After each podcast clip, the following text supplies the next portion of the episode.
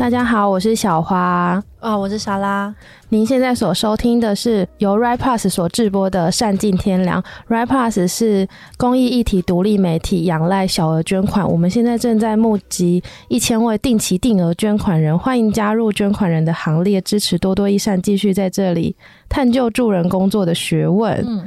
我们今天呢，呃，邀请了一个节目好像从来没有邀请过的职业类别，嗯，是心理咨商师，嗯，佳慧。那我们请佳慧先自我介绍一下。大家好，我是林佳慧，智商心理师。嗯，但是因为叫佳慧的人实在太多了，哦、所以呢，我现在主要的工作场合是在信宇心灵诊所。嗯，那是在忠孝复兴捷运站附近。嗯，那另外一个是在静安身心诊所，嗯，它是在大直站附近。嗯、那因为要介绍这本书的主题，嗯、所以我另外一个身份是台北市生命线的志工。哦，到今年有二十年的一个资历了。哇，哈，那除了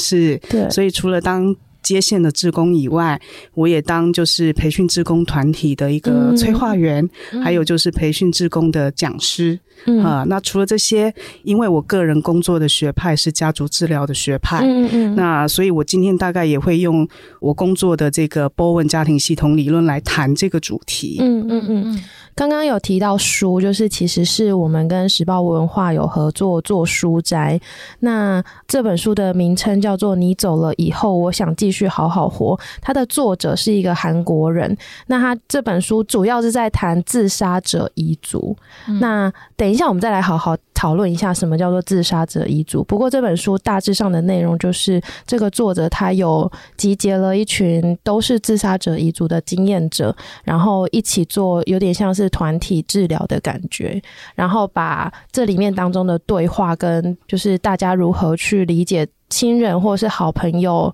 自杀这件事情。然后来说出自己的感觉跟复原的过程，然后互相疗愈。嗯、然后，所以我自己读是觉得这本书有很强大的疗愈效果。那，嗯、呃，我们会做这本书的书斋，其实是莎拉，呃，那时候说她看到这本书很想做书斋，那很想请莎拉分享一下，就是为什么你会想要做这本书的书斋？你觉得你看到的时候有什么样的感受？其实我第一次认识到人类有这种情感，我所谓这种情感是，就是身边有。有人自杀的时候，自己会有某种很强烈的罪恶感，以及各种其他的状况可能不会出现的各种情感的这种人类情感的时候，其实是在。以前在看村上春树的小说，叫有一本叫做《挪威的森林》，嗯嗯，对，然后那个在那个挪威森林里面，那是影响我就是青少年时代蛮重要的一本书。那在那个里面，我就会意识到，哦，原来就是被留下来的人，好像会有一种很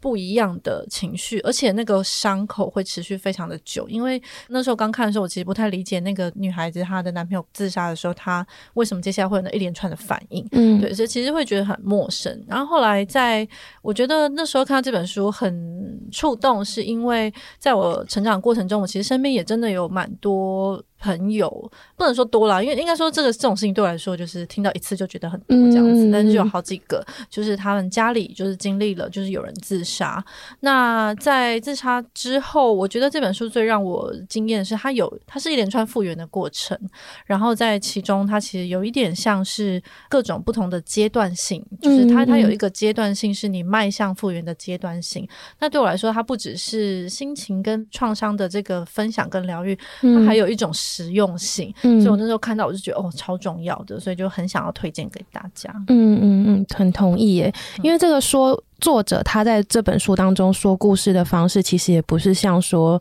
刚刚有提到有不同的阶段嘛，嗯嗯、那他其实也不是说第一个阶段该怎样，第二个阶段就该怎样，他反而是像，就是刚刚我们有提到说，他组成了一个叫做金盏花哀悼小组。嗯、那这个哀悼小组就是我刚刚提到的，有一个自杀者遗族组成的团体，然后他们在这里分享彼此的心情和故事，然后有意识的就是分阶段踏入一个复原的之路。嗯、那想要请佳慧心理师，可不可以跟我们说说，就是在你的经验里或你的认识里面，自杀者遗族究竟是什么？那他们通常都有什么样的样貌啊？或者是他们可能碰到什么样的困难？那自杀者遗族其实是非常需要得到关注的一一群人哈。嗯、那所谓的自杀者遗族哈，我们要说的是，每一位自杀完成的人身边至少有六到十位以上哈的人，他情感上感觉到非常大的冲击。嗯，好，那这些人可能是自杀者的父母，或者是伴侣，或者是子女，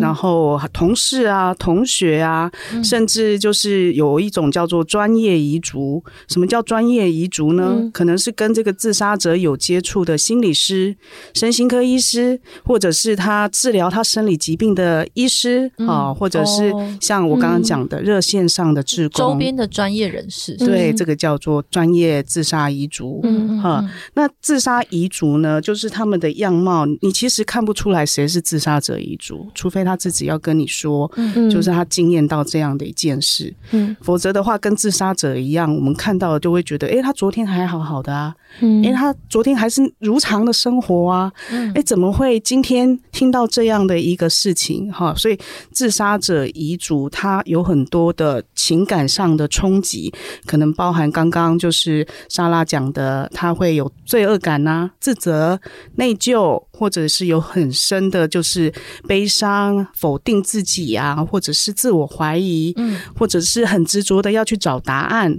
这都是可能会是在短期或者甚至长期里面会持续的一种心情。嗯嗯，刚刚讲到那个罪恶感这件事情，我自己比较能想，因为有一些情绪跟反应是我看这本书才知道的。但是罪恶感这件事，我自己就觉得蛮能想象，是因为我们平常有时候就算是身边的人。就就算不是自杀，就是他就是过世或意外，嗯、你都会有一种早知道我之前就应该要做到什么事啊，就有些话早该跟他讲。嗯、可是当这个人是自杀，他是一种非常强烈的自我选择。那我觉得，我想象如果是发生在我身上，我就我我也会觉得，天哪，为什么他在那之前我没有机会帮助过他？然后或者是为什么在那之前我曾经我听到他说了什么，可是我却没有把他当真，我却没有当一回事。然后为什么我没有更重视他的？反应等等的，那因为我有不是很近亲，可能就是朋友是自杀的。我觉得光是这样的距离，都会一直去想很多，那就真的很难想象，就是身边挚爱的人，然后会怎么样去反复的检视自己在他生前，就是每一个自己跟他的之间的互动跟行为。我觉得那个好像是一个很长久的折磨。是。那自杀遗族很容易会有的一个想法跟心情是想要探究为什么？对，就像刚刚莎拉讲的，然后也会开始自我怀疑，是我哪里没做到？是我哪里没做好？是我哪里没有把他照顾好？嗯、我怎么没有发现他前一晚就有迹象？我怎么没有发现他这一阵子？哎、嗯，明明就是看起来整个就是人的那个气呀、啊、精神啊都不见了，整个人很低落，嗯、我怎么没有去？去多关心他，嗯，嗯。啊，很多人都会开始有这样的一个自责跟罪恶感，觉得自己做不够，嗯嗯。可是那这样要怎么办？就是我说他是一个很长久的要去面对这个心情嘛，就是。呃，要怎么样让这个人接受这件事？其实并不是他的错。是自杀防治这件事情哦，本来就不是在一个人的身上要承担这么多的责任哈。嗯、啊，所以有很多的自杀遗族都会回到自己身上去，就是自我检讨，不停的检视。嗯、可是我们要说做自杀防治这件事情，我们本来就是需要一个安全网络。什么叫做安全网络？有人有自杀的意念的时候，诶，全部身边的人都要动员起来。动员起来的意思就是，他家里的人、他学校、公司，甚至他的好朋友，全部要组成一个自杀防治网络。在这个人可能在冲动的想自杀的时候，或者持续性一直有这样自杀的意念，甚至有这样的计划，那这个网络可以大家接力把这个人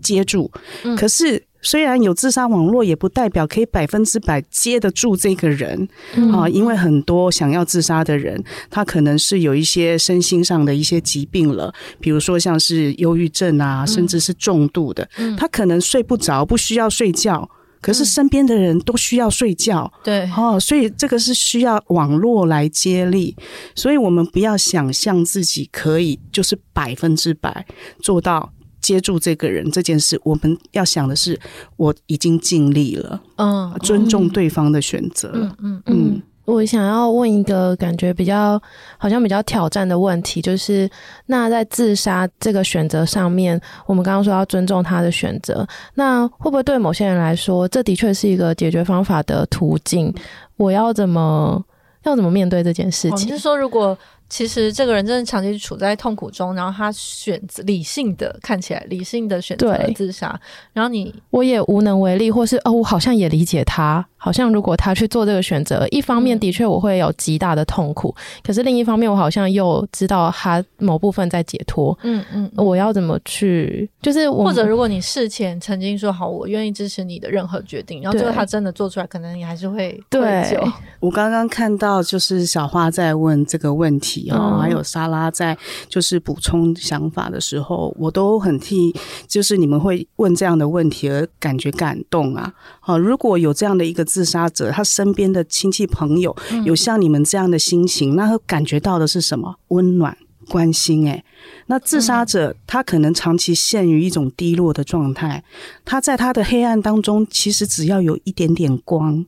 那个温暖就已经足以撑起他在那个痛苦的这个过程历程当中，可以就是觉得诶，还想要有那个希望活下去。嗯，所以对于自杀者来说。我们不是要去找说，哎，他到底是什么原因要自杀，而是我们要去找一个理由让他活下去，嗯，就是一个像你们刚刚呈现出来这种，哎，关心啊，温暖的感觉，那就已经足够吸引人。就是继续活下去了。可是他那个温暖是来自哦，有人理解他这个选择吗？还是说这样想，我就会想说，嗯、那他会不会反而觉得，哎、欸，其实你没有想要我留下来吗？你为什么支持我 离开？对，我就觉得有好多很多矛盾的。对对对对，嗯、呃，那个温暖不是支持他选择离开，嗯嗯，呃，我们可以就是温暖关心这个人哈。去好奇他在发生什么事，去好奇他遭受了哪些，就是不管是冲击啊，还是什么创伤事件啊，我们可以去关心他这些事情。好，那不是说我们就是。尊重跟支持他的选择，然后就让他这样去。我们还是要尽我们的努力，嗯嗯、就是让他撑过这一段时间，就撑过这一段有很强烈想自杀的一年的时间。嗯嗯、过了这段时间，他会往上，他有复原力的，哦、所以他会往上的时候，嗯、他就会可能度过那一段就是最危险的时刻。嗯嗯，嗯所以他或许是需要在那个时候有人认同他正在遭受的痛苦，是对，然后。那可能是理解他的选择，但不一定鼓励他要一直往那边去。这样子，当然，对对对，对。那心理师本身是这本书的推荐序的作者之一，嗯、那就是那个推荐序当中有提到说，这本书有点像是自杀者遗族开展复原之路的契机，因为自杀者遗族的身心创伤，往往就是在。自杀事故当下就被尘封，就是大家可能的关注力就就此停止，然后而且也缺乏社会资源跟支持。那很想要请你跟我们说说看，在你的认识跟经验里面，这里所说的他们的需求或者他们需要的资源可能像是什么？那我的理解是，这一段复原之路很像一个很漫长的告别跟哀悼，就是不太知道说，在你的经验里面要怎么去度过这段时间。那说到自杀遗族的需求，哈，嗯、那这些人为什么就是没有什么管道，或者是他们的故事从自杀死亡这件事开始，他们就被尘封、被封印了？嗯、因为我们其实很多华人的家庭里面有家丑不外扬这种观念，哈、或者是我们可能会就是觉得自杀这是一个很不好的事情，它是有污名化的一件事情，啊，嗯、甚至我们。讲出去之后，会不会开始被指责啊，或者是被呃探究？哎，你为什么没有把这个人照顾好的这种压力、嗯、心理压力？嗯、呃，所以很多时候自杀这件事一发生之后，很多人都会选择缄默嗯、那可能对外就会说这个人是生病或意外的过世，嗯呃，但是。嗯自杀这件事情对很多人来讲，哈，就是其实受苦的不是只有自杀者这个人，嗯，可能他身边的人也都在受苦，嗯，哈，我们要知道，就是自杀这件事情，它绝对不是单一因素造成的。嗯嗯，所谓单一因素，就像我们在新闻上会看到说，哦，谁谁谁自杀，他可能疑似感情因素，哦，疑似金钱纠纷，其实没这么单纯。对，这个疑似感情因素跟疑似金钱纠纷，这个是急性压力。哦，对这个人来说，他可能长期都处于慢性的压力跟焦虑当中，很长一段时间了。啊，那在这个压力跟焦虑，他慢性化又遇到一个压垮他的一一根稻草，嗯，所以这个人在没有人际支持、没有因应压力的一个方法之下，他可能就会选择这样，他以为只能这样来做解决，嗯嗯，啊，所以我们会说，就是自杀遗族其实也是在受苦的，嗯，因为他也跟自杀者一样，在那个环境当中，嗯，大家的那个情绪跟焦虑都是互相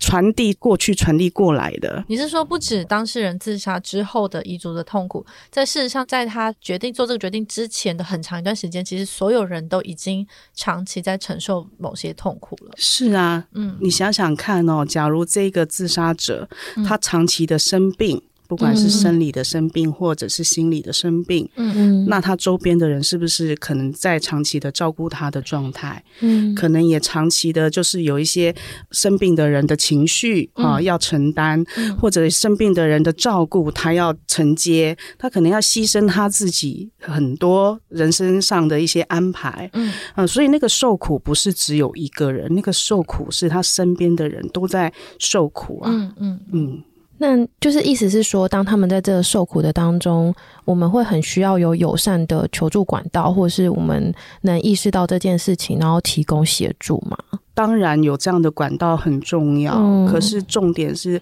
这个，不管是自杀者或自杀遗族，自己有没有意识到，就是自己的方法不管用。嗯要向外求助这件事情很重要，嗯，啊，因为我们也有一些人哈，很多人哈，有一种观念是我只能靠我自己，我不能拖累别人，尤其是自杀者，这样把自己封闭在这样的想法里面，嗯，啊，然后一直自我否定、自我批判，我就是做不好，我就是办不到，然后他在他的这个很强迫性自动化的一个负向思考当中，嗯，那也没有开口的话，嗯，可能就没有人会知道我原来。他一直把自己陷入一种负面的漩涡里面，陷入一种负面的循环里面。嗯，那会不会有可能他之前的求助经验都不太好？就是我总感觉，就是身边那个很亲密可以被求助的那个对象的反应好像非常重要，因为他可能是最容易获得的资源。可是如果他长期累积很负向的经验，可能就会。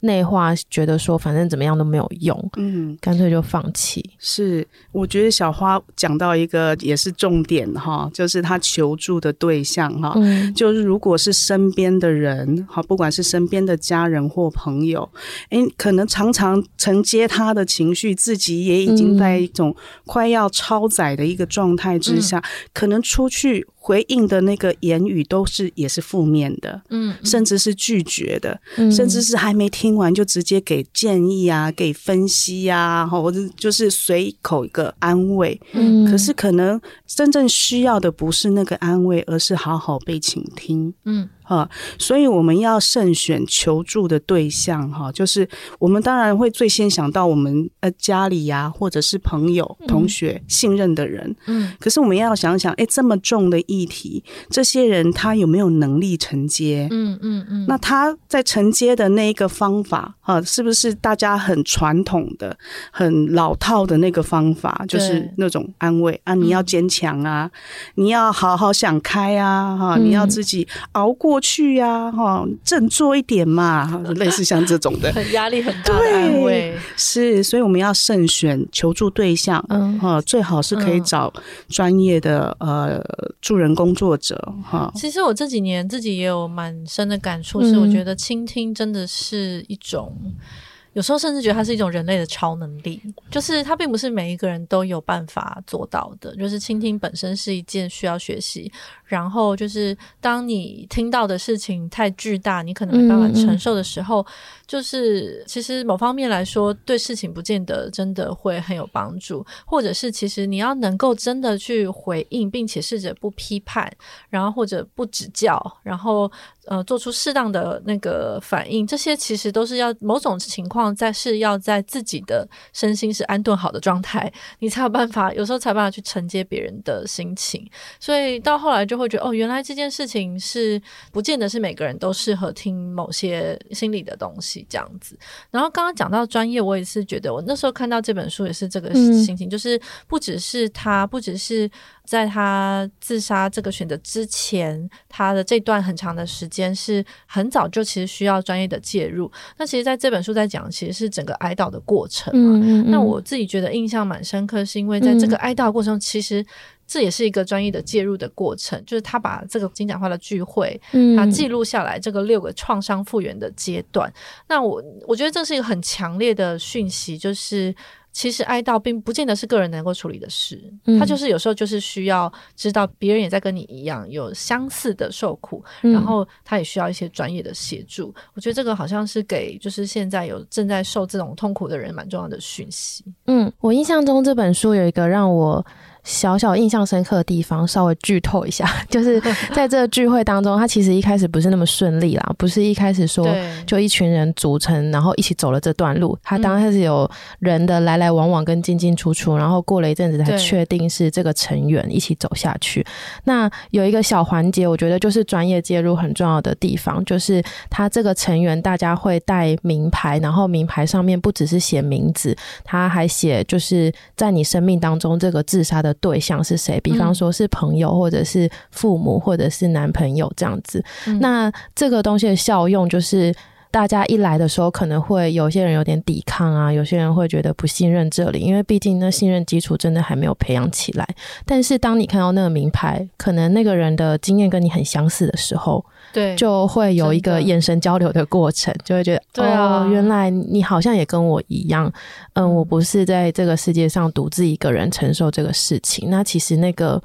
刚刚讲的信任，或者是想要说点什么的那个心门，好像就会慢慢打开，嗯、慢慢累积。这个环节我也有印象、欸，对、啊，因为我那时候觉得这个设计很算是贴心嘛，哦、就是应该说我们聚在这里，我们大家都知道我们是因为什么而来，因为我们的生命中有人过世。可是他在那个手环上面的颜色特别做了分类是，是那一直在说，哎，其实父母的过世、跟兄弟姐妹的过世、跟情人的过世，其实是有着不同的经验的。嗯，所以他一开始。就先在这个颜色上有一点区分，可是又没有要你马上明讲什么，嗯，对，所以你可以在现场能够感受到有人跟我是很相近的经验，嗯，然后会一开始就会，我觉得有一点点破冰的效果，嗯嗯嗯，对对对，然后我觉得这个，因为我觉得在。呃，生命中的不同的角色的离开，然后还有距离。我另外一个印象深刻是，他说，就里面有一个成员说，他其实在他哥哥过世之前，嗯、他们距离其实并没有很亲。嗯嗯嗯，就是他并不是一个感情非常好的人，可是他还是深受他哥哥自杀这件事情而苦，嗯、就其中包括了罪恶感跟各种其他的情绪。嗯，对，这个也是我印象，我也是，就今天蛮想要好奇问佳慧，就是。其实人就身边的挚爱走的时候，你就算你跟他感情不好，可是我们会因为这个角色，或是因为你跟他的生活的距离或等等，就还有很多人类其实还有很多 复杂的其他的情绪吧，不只是会因为爱而受到创伤。是。我也有看到你们刚刚莎拉跟小花提到的这些段落哈，嗯、那就如同刚刚呃莎拉讲的哈，就是有一个成员他提到，哎，我以为我哥哥过得很好，只是我们过去的关系并不是那么亲密，而是很平淡的哈，对甚至是不太熟悉的。嗯，那其实，在我们接触到很多不管是智商的人，或者是像像是很多我们去了解一些家庭的一些互动的。状况。嗯，很多人觉得哦，我跟我的家人关系很好啊。嗯，那你去问他说，那你们关系是怎么个好法啊？他就说，我们平常就是会一起吃饭，一起出去玩。嗯，但是我们再多问一点，那你们会互相讲心事吗？嗯嗯，你们会互相了解彼此的情绪吗？哎，这些就是没有了。对，啊，这就很像我们一般家庭的互动的样貌。嗯，啊，所以我们其实不见得真的知道我们身边的人在过的是什么样的日子，有什么样的心情，在苦恼什么。嗯，哈，那有很多人他也会觉得，哎，我的家里有一个氛围叫做报喜不报忧啊。哦，所以我有什么烦恼跟忧愁，我不应该回去让我的父母或者是家人去增添他们的一些焦虑或烦恼，我要自己解决掉就好了。嗯，本身也是一种。贴心吧嘛，有时候是 是一种贴心，但是也是苦了自己哈。你就会发现这样的一个观念，他的受苦，他的焦虑是没有出口的。嗯，因为他总是觉得自己不应该把这些烦恼传递给别人，包含朋友也是。那你可以想象这样的人哈，就会如果他没有这样的一个团体陪伴，或者没有去寻求专业的一个协助，那他就很像一个人在。那个痛苦的孤岛上，然后觉得全世界只有我这么痛苦，嗯，但是他没有办法知道，哦，原来其他的自杀者遗族也正在跟我经历一样的创伤，嗯，也正在跟我经历一样的罪恶感，嗯，好，所以刚刚讲的这个团体治疗有它的一个效果，在于普通感。哦，原来我不是只有一个人有这些生理症状，不是只有我一个人睡不着，对，不是只有我一个人会一直闪现那一个自杀的画面，对，哈，原来大家都一样的时候，那就变成是哦，这是正常反应，正常的创伤反应，嗯，哈，那可能对。正在经历这个创伤历程的人来说，我知道我在这个反应里面是正常的，我好像就会舒服多了，因为我的大脑、我的这些身心里的这些压力反应机制在保护我这个人。嗯嗯，这就是知识可以帮到我们。嗯，诶，可是就是我想要了解是更前端那个创伤本身，就是如果其实我今天跟我的就是某个自杀的那个亲人，他其实其实我们可能就很少联络，或者是我们真的没有很熟，我我对他并没有爱，我觉得可能是没有爱。可是他走了，我还是会非常的陷入某种这这样的创伤。那他有可能是因为什么样原因？是我们刚刚讲的罪恶感吗？嗯，罪恶感是一个很大的因素。嗯啊，那虽然我跟这个人不熟，嗯，但是我们有关系，嗯，我们是家人，嗯嗯哈，或者是我们是呃。助人工作者，甚至是像我们是在热线上的服务，我们跟当事人只有一次的电话的一个连接。对，哎，但是这些助人工作者一样会有创伤啊。是之前就是常常听到的替代性创伤吗？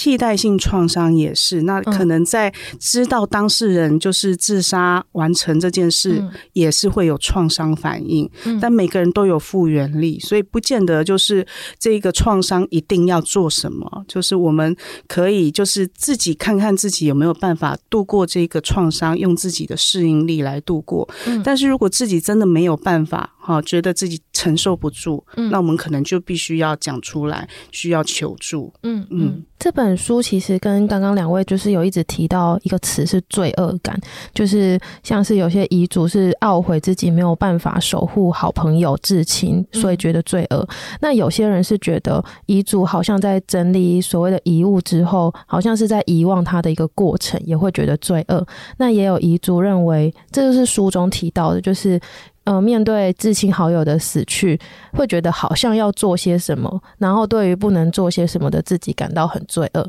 那两位刚刚也一直提到罪恶感，就很好奇这个罪恶感的解方，嗯，就是刚刚讲的，比方说知道别人也跟我经历同样的事情吗？还是说在佳慧的这个临床上有没有其他的经验？就是过去我们会如何陪伴有需要的人度过这个沉重的罪恶感。嗯，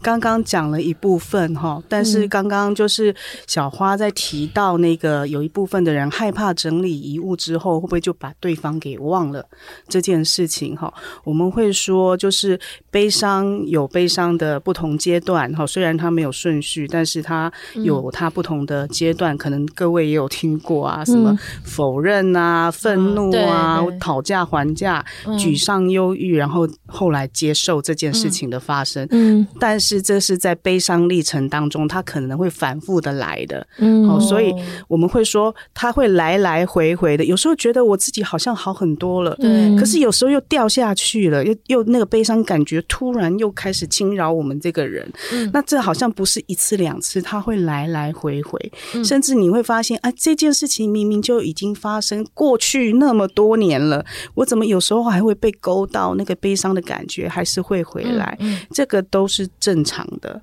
啊。那刚刚在讲到，就是说，诶，那有的人怕遗忘，害怕遗忘，嗯，那可是就是我们在整理遗物之后，我们有没有就是其他可以重新跟这个逝者取得连接的方法？嗯，哈，什么叫重新跟逝者取得连结？嗯、哦，他去到了另外一个世界，我可不可以透过什么样的方法来想念他，来感觉我跟他在一起？嗯，啊，或者是呃，可以好像感觉他还在我身边，这叫做重新跟逝者取得连结。嗯嗯，啊，这样的话就不见得是遗忘。整理完之后，我们有一个新的关系，啊，我们可以在这个新的关系里面相处。回忆，嗯嗯，因为我常常看到像是戏剧文文文文本里面，就是有有一些设定，比如说家里的孩子过世之后，然后父母就永远不敢动那间房间，嗯，可能十年都不敢进去，然后就从来就是不敢再碰这些相关的事情。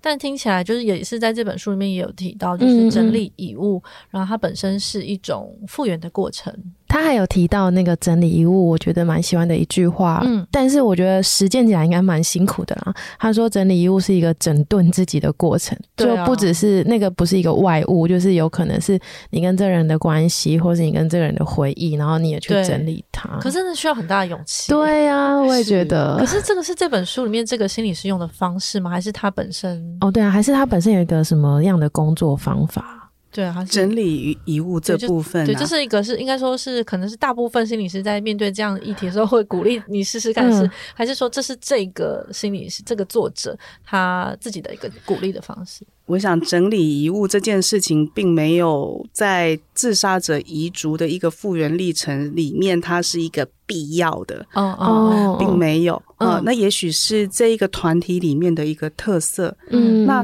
我在猜想这个。特色的用意在哪里哦？嗯、就是说，也许我们在整理遗物的过程，透过可能逝者留下来的文字啊，嗯、或者留下来的一些照片，嗯、或者留下来的某一些东西，那是他生活当中主观经验里面重要的部分。嗯，所以他会有这些东西。嗯，可是我们如果像刚刚讲，哎，我们家庭关系很淡漠，对，我可能从来都没有从逝者的角度去了解过这个人。嗯，可是我可以透。透过从整理他的遗物里面去了解，哦，原来他喜欢这个啊，嗯，哦，原来他在意的是我们关系里面的什么，嗯，哦，原来他喜欢我们在哪里玩的那个回忆，因为充满了什么经验。那对于整理遗物这件事情，应该是在于我可以重新或更多的去了解逝者，嗯嗯。其实，在里面有蛮好几个人，嗯，就是他们，我印象有一个比较深，是他说他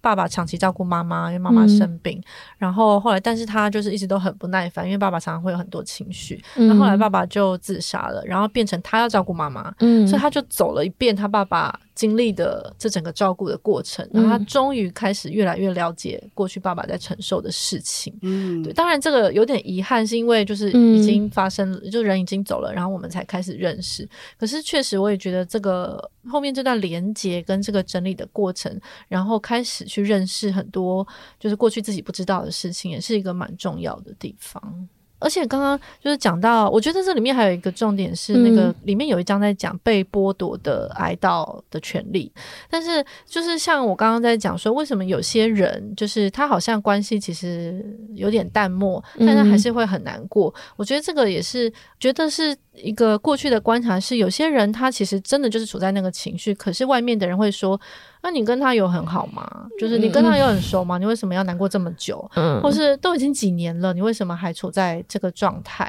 其实书里面在讲的被剥夺的是，比如说你真的跟他很至亲，可是你在法律上可能没有一个。呃，登记的身份，所以你被、嗯、没有法定的身份，对，所以你被剥夺了哀悼的权利。但我觉得其实反过来也是一样，就是你看起来就是好像没有跟他很很好、很亲近，但是你还是很难过，可是你却不被允许去讲出或说出这样子的创伤。我觉得那个好像也是。我们可以意识到的一件事情。那我突然想起一个生命当中的经验，就是因为它中间有一章的片名是叫“你的哀悼和我的哀悼不同”。哦，对啊，对，然后对对对。他就在讲说，每个人的哀悼方式其实是很多元丰富的，然后要互相尊重，或是要互相理解。那我就突然想到，嗯，就是过往倒不是自杀，可是像长辈过世或是亲人过世的时候，就会被家族或者是亲戚朋友期待，比方说你不能过得太开心，在这一段时间、就是、你要大哭一场，对啊，你不能出去玩，就是比方说你有一些既定的行程是要出去玩，然后演变成一些民俗，比如说对。这三天之内不能洗头，对，对，不然表示你不够伤心。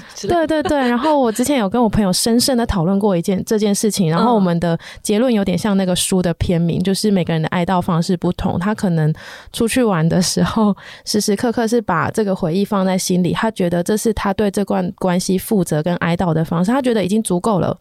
只是外人不能接受。对，所以你在这哀悼过程还必须接受这个指责，我觉得好像蛮辛苦的。可是佳慧在你的经验中，你会看到很多这种，就是这些不同的哀悼方式是一种延迟吗？或者真的是就是每个人依据自己的个性会发展出来的反应？我想这个状况是很不一样的哈，每个人都有自己独特的哀悼方式跟历程。嗯啊，那像刚刚就是莎拉讲到的，有一些被剥夺的悲伤哈，这个部分我想要特别提一个族群，叫做小朋友哦。很多在遇到不管是家里有丧事，或者像这种被污名化的自杀事件，那这个家里有一个重要的人消失了，但是很少人会注意到，哎，小朋友的心情。情跟情绪，需不需要也有出口？对，哈，常常大人在自己的悲伤里面就忘了照顾小朋友。嗯，哈，那这件事情我觉得好像需要特别的提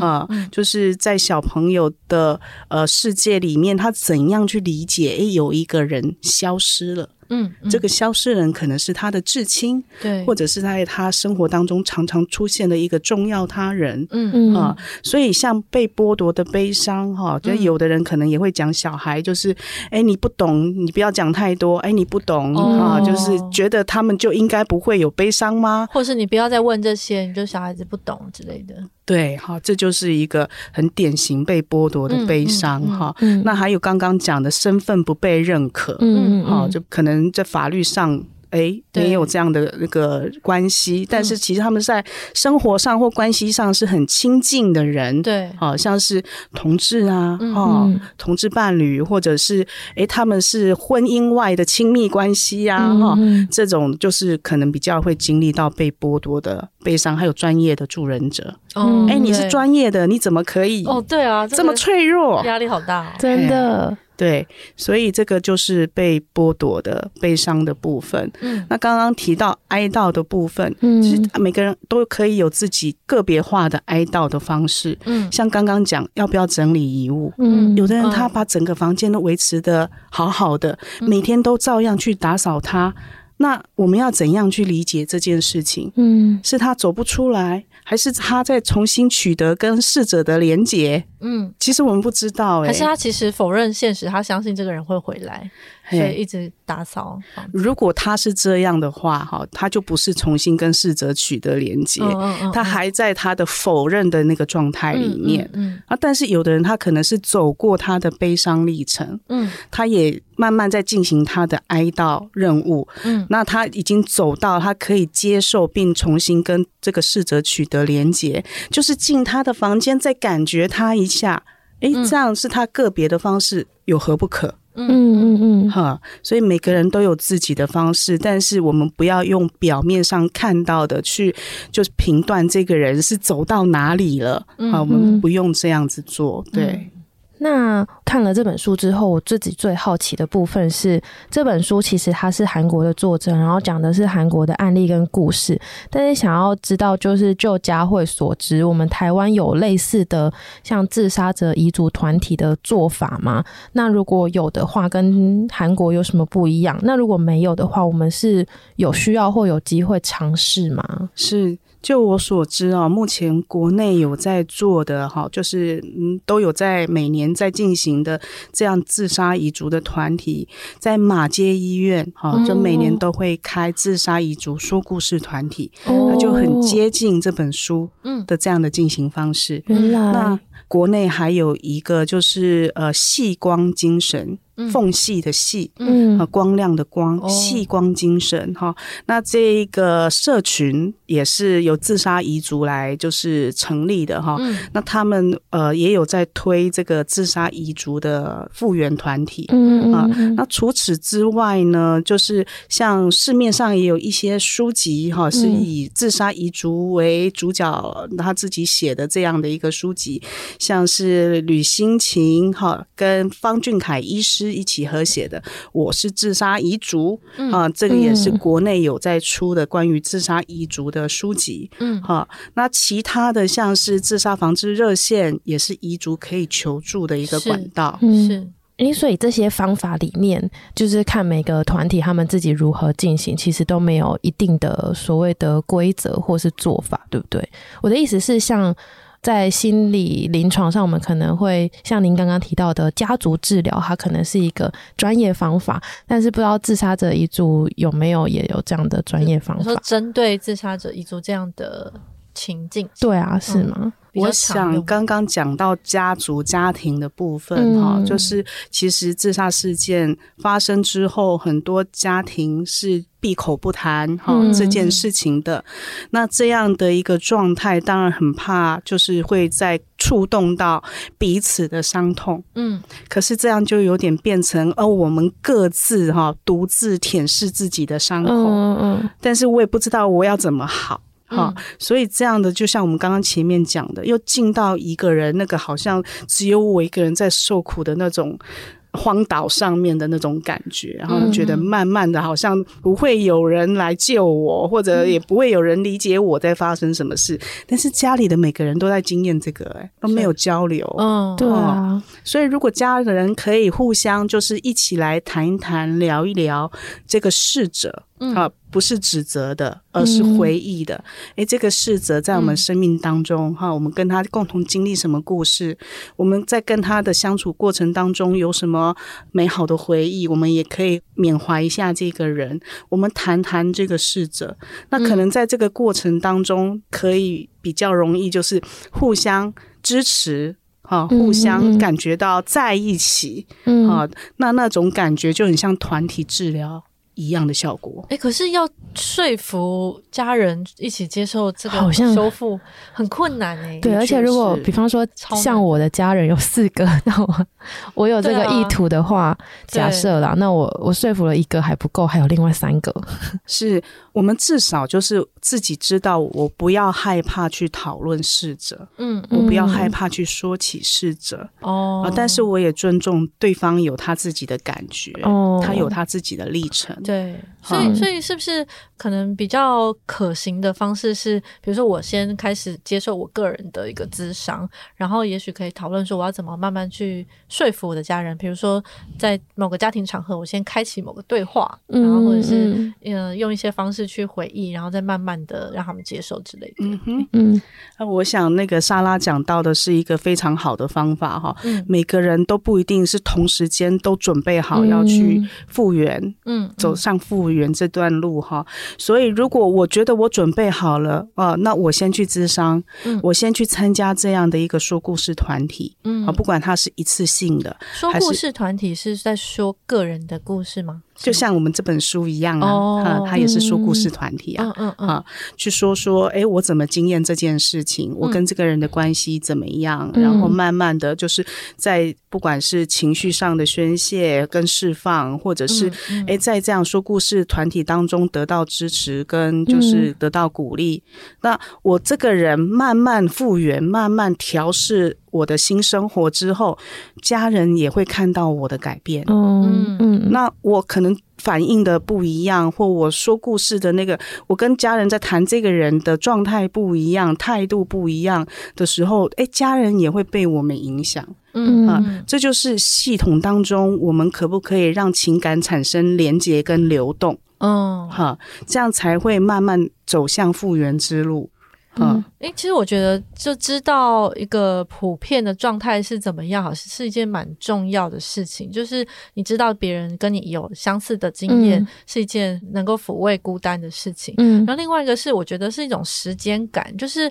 有的时候你受到这个创伤，然后你会一直苛责自己，说为什么过了三年我还这样？嗯，为什么我到现在还在难过？可是你就是你有时候看到就是其他的人同样的经验，然后突然意识到，哦，原来这件事情其实本来就是需要五年、十年。才有办法完全走到什么程度，嗯嗯、然后就会开始觉得，哦，好像原来我这样其实不算太慢，因为在那个状态下会本来会一直苛责自己，然后好像很软弱，然后我这样不行等等之类的。但是意识到一个就是我们普遍的状态，好像就会蛮有帮助。嗯，听起来呢，就是我觉得这也是这本书除了刚刚我们有提到说，它有传递一个重要的讯息，是像专业的介入是非常的重要的。那另外一个就是我感觉它的一个意义，就是说哀悼啊，或者是说出痛苦，或者是走上这个复原之路，其实本身是一件很需要陪伴的事情，就它没有。很没有办法独自完成，或者是说，当他有了陪伴之后，其实整个进展会非常的不一样。那推荐这本书的另外一个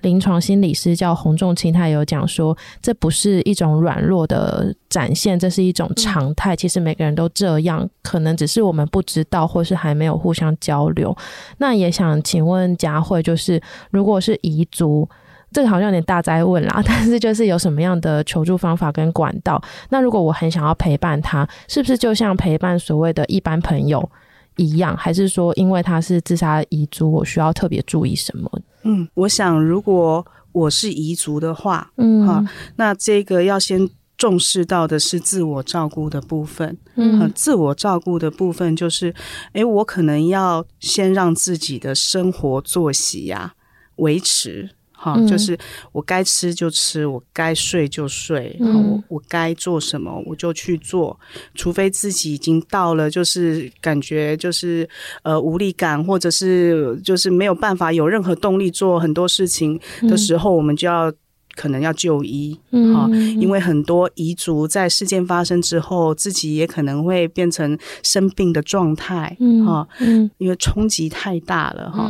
那自我照顾这个部分一定是要先做的，很重要。嗯，第二个就是尊重对方的选择。好，我可以做的是尊重对方的选择，因为事情已经发生了。嗯，好，那第三个哈，就是说需要的时候，我们寻求专业的协助。这是我是彝族的话，嗯，然后我是彝族的话，我也不要害怕去谈事者。嗯嗯，因为刚刚已经讲了很多，如果不谈的话会对好怎么样？这是我是彝族。那如果我是彝族身边的陪伴者的话，嗯嗯，我可以做什么？那如果我是彝族的陪伴者。第一个哈，就是我们可以让他知道，哎，你想说的时候，我愿意听。嗯嗯。那你需要的什么的时候，你直接跟我讲。那把自己真的不知道要反应什么，也让对方知道也没关系啊，直接跟他说：“呃，你你说这样的故事，我也真的不知道该回应什么，嗯，啊，但是我还是很关心你，你可以讲给我听，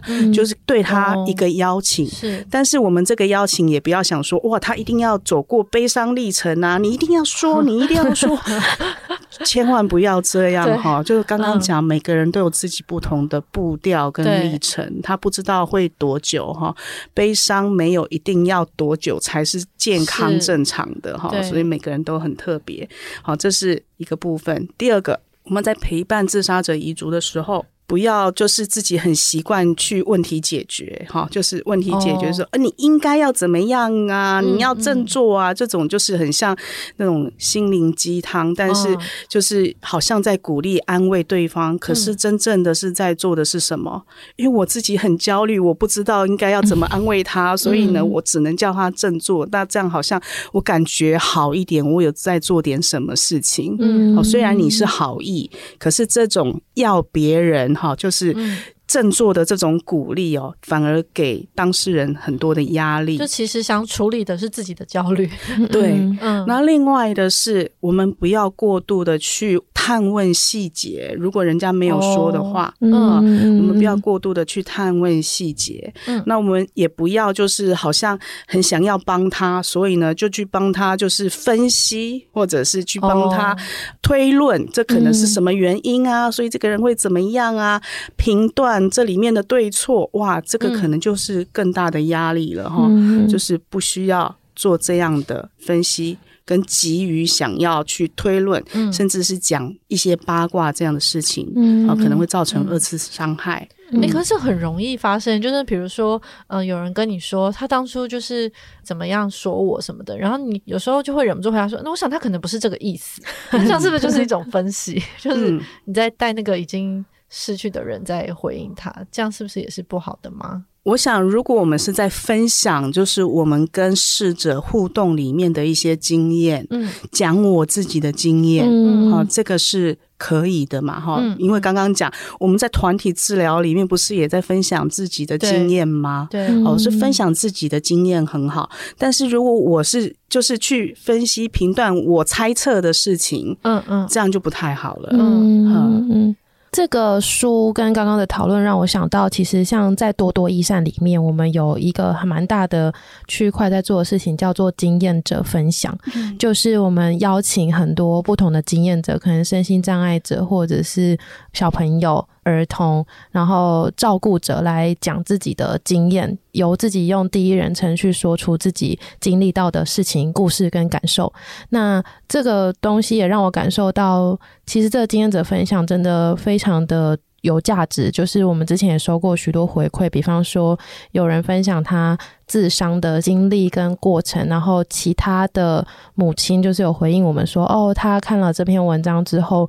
才知道说，原来他的女儿为什么要自伤，那他自伤的时候可能是有什么样的想法。那在这个过程当中，我觉得。不管是这本书还是多多在经营的经验者发生，有一个还蛮重要的元素，好像是安全感。就是不管是第一次求助，或是我想要说出我的一个很纯粹的感受，不带任何评价的，都很需要一个很安全的过程。好像就像佳慧刚刚说的，不会被批判，然后不会被 judge，然后不会被下指导棋的一个。过程的累积是很重要的。是。那最后想要请问佳慧心理师，在看了这本书以及跟我们聊天之后，不知道有没有梳理的哪些故事，然后跟你自己工作的经验是觉得特别印象深刻，然后有连结，或者是有什么相同相异想要跟我们分享的？如果是梳理的故事的话，嗯、我看到就是那个带领者他在团体一开始就讲了一句话，那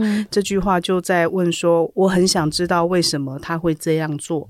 啊、嗯，所以多数的自杀者遗族都会想要知道为什么，嗯，好，包含有一些人他可能是重复自杀的一个人，哈，就是重复自杀者，哈，那或者是他是冲动的一次的这样完成自杀的这样的人，嗯、身边的这个遗族都会想知道为什么，嗯，为什么这次认真了？以前做这么多事，看起来都只是在做做样子而已。为什么这次突然这么认真？哈，嗯，真的死了。嗯，好，所以问为什么这件事情是很多人心里面哈一直会执着于要找答案的。嗯，好，那这个在跟我自己的工作经验里面，哈，就是我自己在呃念研究所的时候做的论文，就是热线志工遇到当事人自杀身亡的冲击与调试，所以我访谈的这一些呃热线志工哈，他们就是都遇到当事人自杀身亡。嗯，那我我在访谈的过程就很像这本书一样的哈，就是他们都想知道，哎，我到底那通电话里面做错了什么，还是哪里？没有做到，他也是有很深的罪恶感，想知道为什么这个人在我安抚过他，他明明情绪有比较缓和了，他怎么还去自杀了？然后已经死了，啊，心里还是有很大的冲击。嗯，所以这样的一个想要知道为什么哈这件事情哈，在普遍的自杀遗嘱里面都会有这样的情绪。嗯，哈，那有一些人他会转化。转化或升华，嗯、什么意思呢？就是像刚刚讲的细光精神，嗯啊，它里面的这个经营者，他也是自杀遗族，嗯啊，那他就转化跟升华为服务自杀遗族的这个社群的一个经营者。嗯、那我们热线上也有很多人，他可能是遭遇过自杀，他也是自杀遗族，那他来服务想要自杀的人。啊，所以有一些人就是在这样呃探究为什么，可能有得到部分原因，可是我要说，就算有留下遗书写下为什么，那都不见得是全部的答案。哦，嗯，我刚刚讲了，那个是急性压力是啊，让这个自杀完成，是可是他可能早就累积了长期的慢性压力在那里，所以要探究原因很难。嗯，那我们最重要的是怎么样？自我照顾或者寻求帮助，来让自己可以慢慢调试到新的生活里。嗯嗯嗯，这个很重要的提醒。对啊，而且是一个很好的 ending。那我们今天也因为时间的关系，就先谢谢佳慧心理师，就是抽空来跟我们分享这些经验跟故事，然后也谢谢莎拉。那还有我们的多多站上呢，会刊出这本书的书摘，所以就请大家有兴趣的话可以收看。那如果想要买回家呢，我们多多的文章里面也会放导购链接，大家可以从里面就是一站式的完成，非常用心。对，就是邀请大家一起来了解这个议题。这样子，感谢你们，谢谢大家，谢谢，下礼拜二见，拜拜。拜拜。